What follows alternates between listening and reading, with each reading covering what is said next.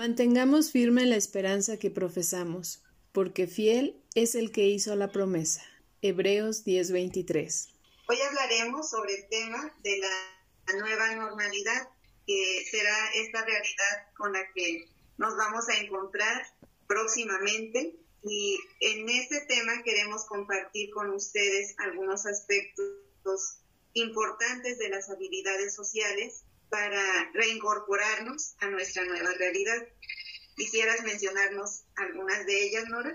Sí, claro, vamos a tener en cuenta lo que es la resiliencia y la capacidad de escucha, que es esto, estos elementos sumamente importantes para regresar a lo que le llamamos pues la nueva normalidad, además de la empatía, la compasión, otros elementos también muy importantes como la espiritualidad y la fe. Pues bien, ahora iniciaremos con, con ello. Primero, pues planteándonos, ¿verdad? Eh, lo que va a implicar esta nueva reincorporación a nuestra vida. Y ante ello, pues puede aparecer el tema del miedo, ese miedo a entrar en contacto nuevamente, llámense compañeros de trabajo, compañeros de escuela, personas con las que podamos entrar en contacto en, nuestro diario vivir.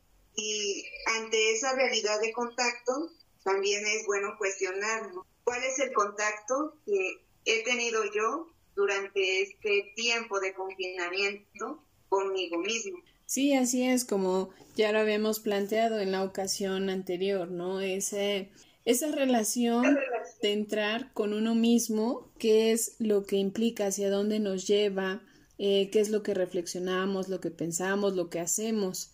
Y pues bueno, ahora en esta parte del miedo, que es uno de los grandes motores que impulsan la vida cotidiana, ¿no?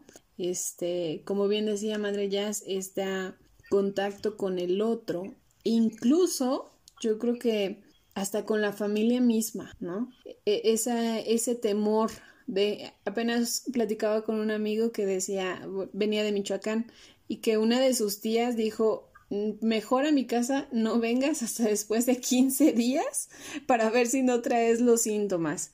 Y entonces, pues fíjese lo que es sorprendente para los mexicanos, ¿no? Porque nosotros, nuestra cultura es mucho de contacto.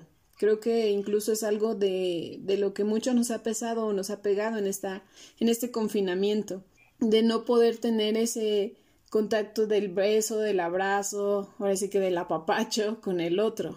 Y aún así ahí está presente el miedo. Sí, y, y bien es cierto que el miedo como emoción, ¿verdad? Es necesaria y es aquella que nos pone alertas ante las situaciones de peligro y que nos, nos orienta al autocuidado, la autoconservación, ¿verdad? Pero como esta frase que hemos escuchado al inicio, mantenernos firmes en esa esperanza, que ese miedo, ¿verdad?, no nos paralice, no nos lleve a romper las relaciones que tenemos con los otros por ese pavor, ya no solo miedo, ¿verdad?, sino ese pavor de ya no, te, ya no me permito que, que se acerquen a mí o yo no me acerco al otro por ese temor de poder contagiar y perder esa sensibilidad, esa capacidad de, de compartirme con el otro, sino mantener ese miedo sí, pero un miedo que yo pueda, ¿verdad?, manejar y no dejar que el miedo me maneje a mí y que llegue a, pues, a paralizar mi vida, mi diario vivir. Sí, así es, y ni qué decir de, por ejemplo, aquellas personas que podrían decir, bueno, es que mi miedo ya no es infundado, ¿verdad? Que hay personas que ya tuvieron ese contacto directo con algunos familiares, amigos o, o compañeros de trabajo que se han contagiado de COVID. Entonces dicen, ah, existen tanto de un lado los incrédulos que dicen que no existe, podría llamarlo así a lo mejor los tercos, de que aunque exista no me importa, no voy a tomar las medidas, pero también las personas que dicen sí, ya lo viví, existe, alguien cercano a mí lo hizo. Y bueno, su miedo no es infundado, o sea, ya tienen una razón del por qué eh, a lo mejor evitar ese contacto con el otro, ¿no? Pero también aquí recordar algo importante. El, el contacto no únicamente es físico, creo que esta parte también es importante de, de comentarla, ¿no? Hay algo que nos une más, más, más, eh, y que, bueno, alguna teoría nos dirá que es la teoría del apego, el establecer esa relación profunda con el otro con, o con las demás personas desde lo que yo soy, desde lo que pienso, desde lo que siento, desde lo que vivo, ¿no? Y, y, esa parte creo que a veces la dejamos un poquito olvidada porque nada más nos detenemos en esta parte de la comunicación, en el cómo estás y este bueno, como lo marca esta teoría del apego, que pues bueno, es generar un vínculo a través de, este contacto más íntimo, ¿no? Con la persona.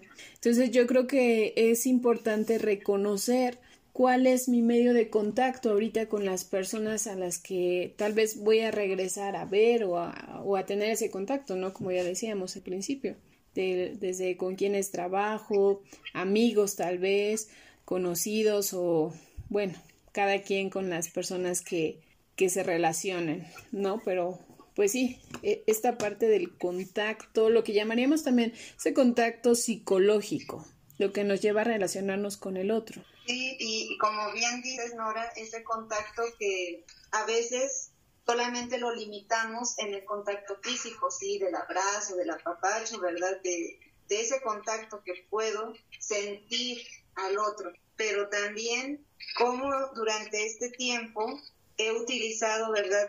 los medios para contactarme con los que amo realmente. Igual por las medidas sanitarias que todos sabemos, pues no nos podemos trasladar a los distintos lugares, pero sí cómo desde mi propia realidad sigo en ese contacto con, con aquellas personas que amo. Y en cuanto a esta situación de, de miedo, ¿verdad? Dejarme pues paralizar por ese miedo. También el miedo es una fuente, un medio o de ayudar pues para acercarnos de manera inteligente, ¿verdad? Sabemos que un, medio de bocas eh, es incómodo, sí, pero que es necesario y que si eso, ¿verdad?, me va a cuidar y va a cuidar del otro, entonces es ese acercamiento responsable que puedo tener con la otra persona también. No ser conscientes de, de lo que sí el miedo me avisa y usarlo, usarlo como tal. ¿no? Cuando decía no dejarnos paralizar por el miedo, sino usarlo como esa herramienta de alerta, ¿no? Alerta de usar el cubreboca, alerta de lavarse las manos, ¿no? Porque son situaciones que ya no son allá en China pasó, sino que cada uno de nosotros lo está viviendo y que el miedo precisamente nos alerta para eso. Pon atención, pon atención porque es real, está pasando. Sí, efectivamente, y también está en ese, ahora sí, ¿no? Me cuido a mí, te cuido a ti. Y creo que de ahí, pues, esta, este reconocimiento del miedo al mismo tiempo nos lleva a esa empatía, ¿no? Yo creo que en la mayoría de nosotros en algún momento de este confinamiento nos ha llevado precisamente a, a ser empáticos, como así lo decía, ¿no? Me cuido a mí y te cuido a ti, porque en muchas ocasiones pensamos, bueno, a mí no importa lo que me pase, pero eh, pues a nuestros seres queridos sí, ¿no? De hecho, no sé si se recuerda aquella imagen que causó este gran impacto en las redes sociales del médico que va llegando a su casa y su bebé corre para abrazarlo, ¿no? Y él se detiene y así como pues lo evita. Y, y eso fue algo muy fuerte. Eh, yo creo que a nivel, bueno, a quienes lo pudieron ver, generó realmente ese impacto de que fue una reacción pero al mismo tiempo nos da para pensar, ¿no? hasta qué punto también llego a ser responsable de mí, pero también para cuidar al otro, ¿no? Eh, es, es, algo muy, muy importante y que bueno, aquí decía o rescataba esta habilidad social de la empatía, porque a través del, del miedo que yo creo todos hemos vivido en algún momento, eso mismo nos, nos lleva a, a unirnos, a, generar este, ¿cómo decirlo? Esta relación con el otro de lo que puede estar pasando, ¿no? no ahora sí que no solo que nos aleje, sino también es, va a ser algo, una emoción que nos una, porque así como yo lo tengo desde eh, mi espacio, el otro también lo ha vivido desde su propio espacio. Y entonces yo creo que ya es, ya es una herramienta que nos va a unir también, ¿no? Sí, precisamente esa empatía, ¿verdad? Unirla con esa compasión, con esa capacidad no solamente de decir, pues ay, pobrecito, qué mal, ¿verdad? No, sino mover mi corazón, ¿verdad? Mover mis entrañas y realmente sentir compasión, ¿verdad? Sentir ese, esa sensación, ese sentimiento, esa emoción que el otro está pasando y que creo que cada vez pues nos va tocando más esa realidad, no solamente con las personas externas, lejanas, ¿no? Sino que muchos lo han vivido más de cerca en la propia familia. Y es necesaria pues esa, esa compasión, ese te acompaño, estoy contigo, te comprendo, pero no solo te comprendo, ¿verdad? Sino aquí estoy, igual ni, ni sé qué decirte, ¿verdad? Ni sé cómo acompañarte, pero muchas veces lo que basta es la presencia, de decir, cuenta conmigo, aquí, aquí estoy. Y, creo que ahí se une esa capacidad de escucha, ¿no? Ayer eh, pensaba ese ejemplo de la, la, capacidad de escucha como un mueble, ¿verdad? La empatía como un cajón y la compasión como otro cajón. Cuando nos disponemos para escuchar, pues necesitamos de esa escucha empática y compasiva esa escucha que, que me dispongo, ¿verdad? Como esa gran oreja a escucharte, sin el prejuicio, sin el señalamiento, sino como ese gran oído, ¿no? Una gran oreja, es decir, pues estoy, estoy aquí para escuchar. Y creo que quien nos escucha ahora, ¿verdad? Podrían traer a su mente algún momento significativo de, eh, algún momento en el que estuvieron como en problemas, en dificultades, y qué bien se siente cuando alguien me pudo haber escuchado. Igual y ni te dijo nada, ¿verdad? Pero te escuchó. Sí, exactamente. En algún momento yo escuchaba que decía, ¿no? La compasión es no solamente de decir, ay, pobrecito, sino que eso te va a llevar a una acción, ¿no? Y, en este caso, pues incluso seguiremos sobre esa metáfora. Llegar y abrazar al otro, pero no abrazarlo físicamente, sino abrazarlo en esa empatía de decir, entiendo su, su miedo, lo comprendo y, y lo respeto y lo cuido, ¿no? Creo que la compasión nos lleva mucho a esa parte activa de la escucha. Fíjate qué interesante es esto, Madre, es porque este, a veces entendemos los conceptos por separado, pero en realidad van unidos, ¿no? También esa escucha pues nos dice de que realmente estoy con el otro. Eh, a mí me llamaba mucho la atención cuando analizaba sobre este tema de, de la escucha que decía, bueno, aquel que escucha es también aquel que puede obedecer, ¿no? ¿Y a qué obedece? En este caso, pues a la empatía, a la compasión, al miedo. Yo lo escucho y entonces genero una acción, como lo que usted decía, ¿no? El usar el cubrebocas, el estar consciente, a veces de esos mensajes también que salieron en, en redes sociales de decir, no es porque te juzgue, pero si tú sabes que tienes COVID, avísame, porque volvemos a lo mismo, ¿no? O sea, es para saber yo qué medidas voy a tomar y que quiero escuchar para entonces accionarme en algo positivo, que yo creo que es algo que nos falta mucho a los mexicanos. Sabemos que existen las cosas, las situaciones, pero a veces poco hacemos en relación a ello. ¿no? Así de, ah, pobrecito, a veces, así como iniciamos en la pandemia, ¿no? Y inició en China, uh, no, pues del otro lado. Ahora que ya está aquí, entonces sí, insisto, eh, es eso que nos lleva a decir, ahora sé lo que los otros están viviendo, ¿no? ¿Y, y a qué me lleva eso? A unos a tomar las, las medidas, a otros, bueno, pues a dejarlas de lado y por ello las consecuencias que estamos teniendo, ¿no? Yo en mi caso, pues estoy en el estado de Hidalgo, entonces ya van dos ocasiones que vamos a semáforo naranja y nos regresan al rojo porque se entiende perfectamente que por algunas necesidades de comercio, de trabajo, etcétera, pero también eh, hasta qué punto es que las personas este, reaccionando a esta empatía con el otro es que dicen, ok, ya quiero salir, pero me cuido, pero sí dejo que me tomen la temperatura, pero sí dejo que me den el, el, gel las veces que sean necesarias. A mí me ha pasado, o sea, de un comercio a otro te dan el gel y dices, bueno, ya estoy más que limpia, ¿no? Pero bueno, eh, ahora sí que son medidas que se toman para cuidarnos a todos. El uso del cubrebocas, pues como bien dices, no es cómodo, no estamos acostumbrados a ello, pero sin embargo es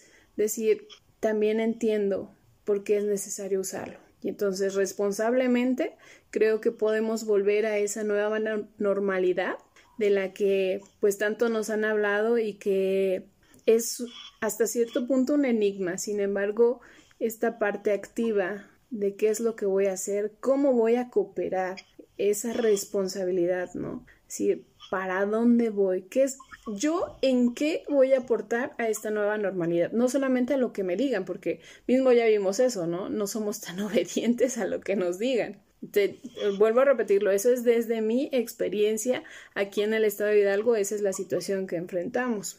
Pero bueno, este, la idea ahorita e, es, es generar pues esos puntos de vista sobre el miedo, la empatía, la compasión y la capacidad de escucha, que a lo mejor los dije invertidos. El primer punto es escuchar para entonces accionarme en todo lo demás.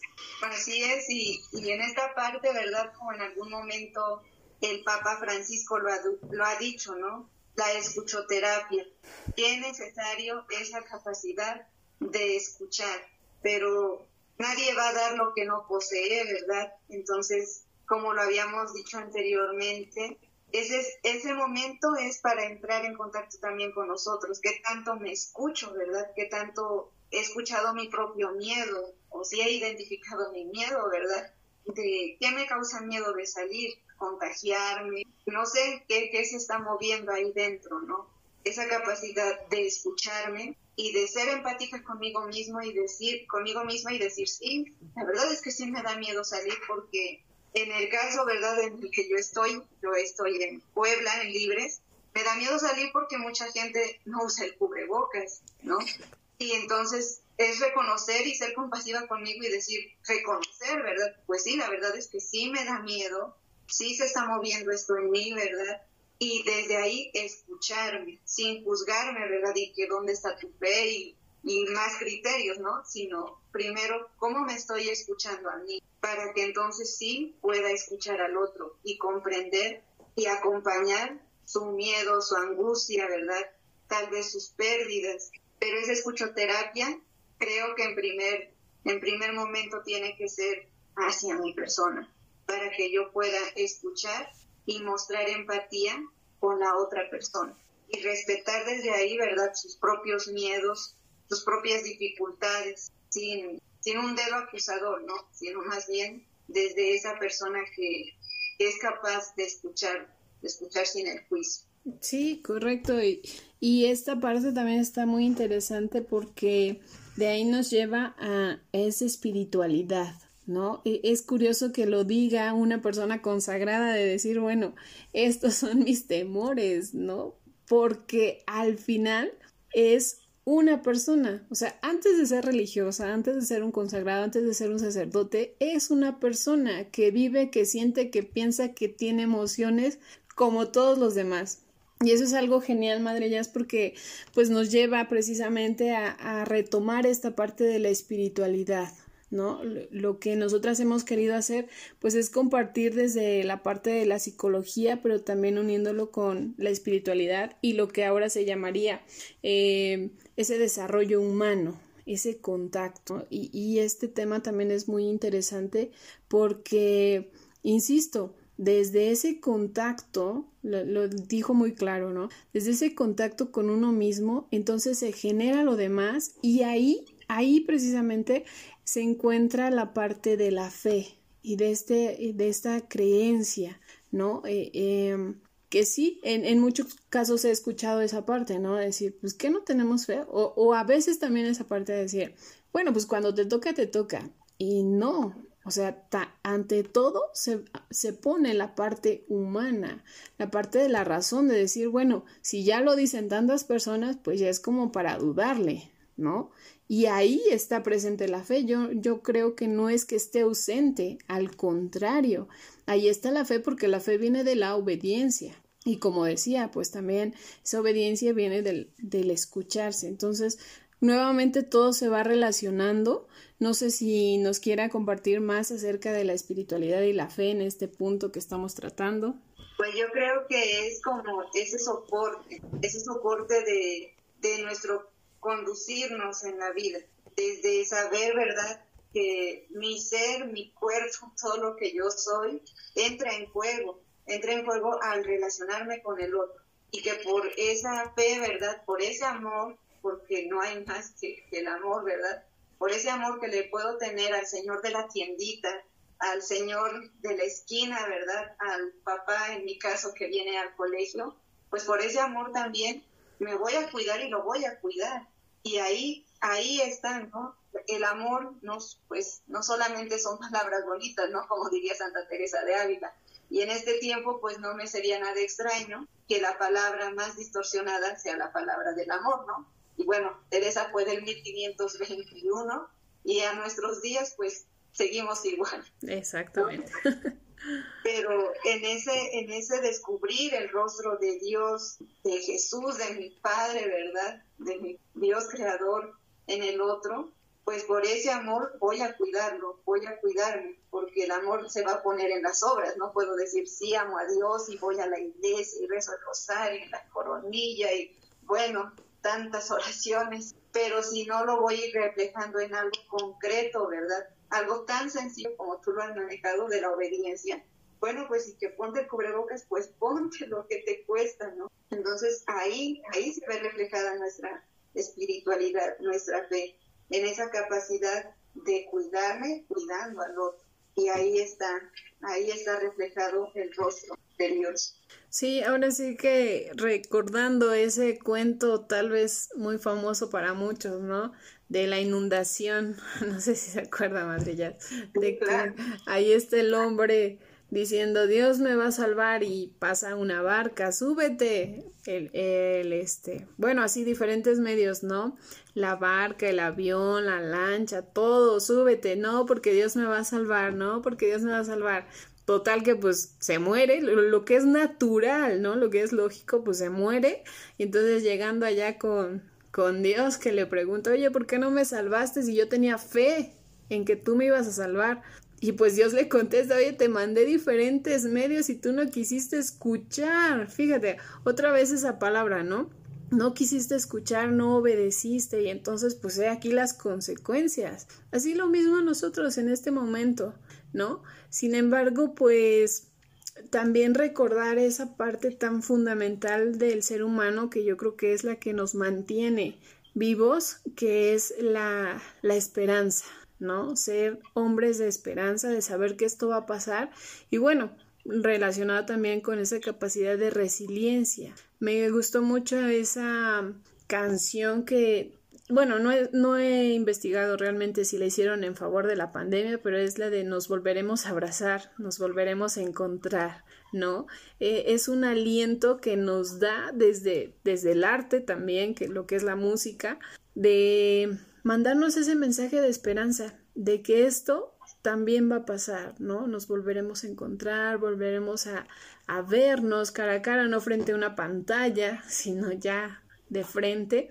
Y pues recordando, ¿no? Que el ser humano tiene esa capacidad de sobreponerse a las situaciones adversas. Incluso, pues podríamos hablar de un tema muy fuerte, ¿no? Que es la muerte, de, sobre todo aquellas personas que ahorita ya han perdido a lo mejor algún ser querido o cercano por esta por este virus, pero de decir o de que en su momento se, sepan, reconozcan que pues bueno, esto va a pasar, que ese miedo a lo mejor no inunde a que va a llegar a toda su familia. No, porque también pues ahí está la esperanza de saber que si yo obedezco las medidas, si yo hago caso a, entonces también se va a parar esto, ¿no? Ahí, ahí se requiere del trabajo de todos. Ahí viene esta parte tan bonita de lo que es la unión en el amor, como lo decías, madrillas, de, de saber que bueno, el amor me va a llevar a activarme de una manera de obediencia y de ahí saber que este, este virus va a pasar, así como ya han pasado otros tantos a lo largo de nuestra historia, ¿no? De, de las pestes, de todas las epidemias que ya han existido. Entonces, mm, eh, creo que nos sabíamos muy inmunes por los avances que hemos tenido, pero hicimos caso omiso a que también somos humanos y somos eh, vulnerables. Y, y muchas reflexiones así lo han dicho.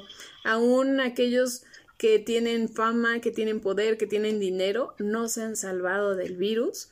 Y pues bueno, ahí están las consecuencias, pero también las esperanzas de que así como hay tantos casos de, funciones, también hay tantos casos de recuperaciones, ¿no? Y que incluso la alegría es mayor decía mi papá, pues hasta con una campanita lo sacan cuando van saliendo del hospital. Y bueno, esa campana pues yo creo que también es muy simbólica, ¿no? Recordaremos, ejemplo, la independencia. Es un llamado, ¿no? las campanadas a misa, por ejemplo, nos llaman a, nos llaman a tener esa esperanza de que esto también va a pasar. Sí, y no quedarnos pues atrapados, ¿verdad? Atrapados en ¿cuándo va a acabar esto? ¿no? Creo que todos hemos escuchado alguna vez la frase de que Dios escribe derecho en, los renglones torcidos, ¿no? Y precisamente pues en esta pandemia, sí, no, no ver esta situación de la pandemia como un castigo de Dios, sino más bien ver su presencia activa en el rostro de, de, muchas personas, llámense doctores, enfermeras, ¿verdad? Desde las mismas personas que, están dando un servicio, ya sea al barrer las calles, ya sea el sencillo servicio del taxi, de lo que sea, que están activos, ¿verdad? De llevarte la comida a tu casa, la verdura, la medicina, ahí está la presencia de Dios. Que muchos podrán decir, no, pues es que su trabajo, de algo tienen que comer, no sé, muchas cosas lógicas, ¿sí? Pero aún ahí está ese Dios vivo, presente, diciéndonos, ¿verdad? No están solos. Y, creo que este momento, ¿verdad?, de regresar a la nueva normalidad, así como diría Gatel, ¿verdad?, nunca vamos a regresar a, una normalidad como la que teníamos antes, pues sí, es una realidad y ojalá que, que al regresar a esta realidad nueva, que nos vamos a integrar, cada estado en distinto modo, que también surja algo nuevo dentro de mí, ¿verdad? Qué nuevo, qué se renovó, qué se movió, ¿verdad? ¿Qué cambió para mejorar dentro de mí? Pues sí. Porque si no, pues triste la historia, que estuve en confinamiento y en lugar de mejorar, pues nada. Todo igual. Pues sí. Ahora sí como también ese TikTok o e, ese meme, perdón, que sale el, el hijo futurista, ¿no? De todo eso pasó en el 2020 y tú qué hiciste, papá. Y el papá recordando, haciendo TikToks y que nada pasaba, ¿no? Haciendo memes, publicando memes, quejándose todo el tiempo y pocos eh, entrando en ese contacto interior, en ese, en esa empatía con el otro, que ya no es solamente con el que está al otro lado del mundo, sino también a veces el que está al otro lado de, de mi puerta o de mi ventana, el, el, santo de al lado que diría también el Papa Francisco, sino con todas aquellas personas. Yo cómo estoy reaccionando. Yo les decía a mis alumnos, están haciendo historia, pero ¿cómo? ¿Cómo la estamos haciendo? En algún momento también me llegó ese mensaje de decir, qué triste que lo único que se nos pidió hacer no lo hicimos. Famosísima frase, quédate en casa. Así es. Pero pues bueno, quedémonos mejor con esta parte, Madre Jazz, la invitación a la esperanza, a la resiliencia, de esta vamos a salir y aumentar nuestra capacidad de escucha. Sí, y yo creo que el siguiente cuentito, ¿verdad? Nos ayuda a resumir lo que hoy hemos platicado.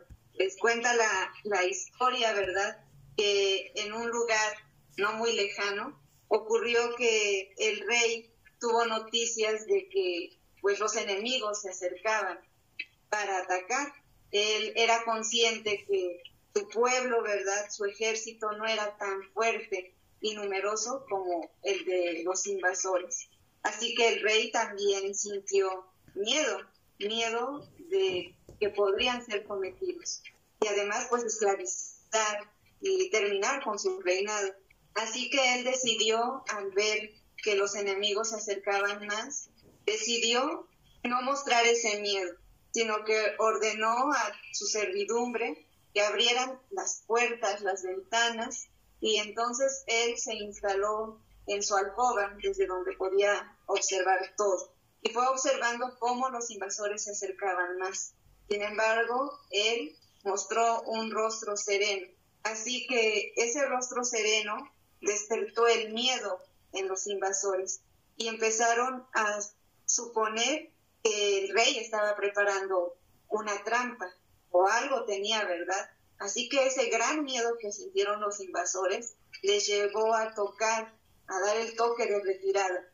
Así que el rey dijo a sus servidores, vean y no olviden nunca que una misma emoción, el miedo, a ellos les ha impulsado a huir atemorizados y a nosotros nos ha motivado a permanecer en nuestro puesto, encontrando una respuesta creativa tan atemorizante situación. Así que veamos cómo en ti, como en mí, el miedo, nuestros miedos pueden jugarnos a nuestro favor o a nuestra contra. Entonces, quedémonos con, este cuento, como una misma emoción puede llevarnos a la vida, puede llevarnos a la muerte. Así es enfrentando los miedos, pues es la única manera de salir de alguna manera victoriosos. Vencer al miedo es enfrentar. Pues bueno, así que nos quedamos con esta reflexión en este momento cuáles son nuestros miedos y cómo los vamos a enfrentar. Se dice en algún momento tendremos que salir y es cierto necesitamos eh, volver a salir, solo que adaptándonos a través de todo lo que pues ya hemos pasado. Bueno, pues muchas gracias Madre Jazz por este compartir este, esta reflexión tan enriquecedora. En lo personal a mí me agrada mucho tener en cuenta estos puntos que hoy hemos reflexionado que pues nos ayuden a regresar a esa nueva norma. Muchas gracias. Gracias.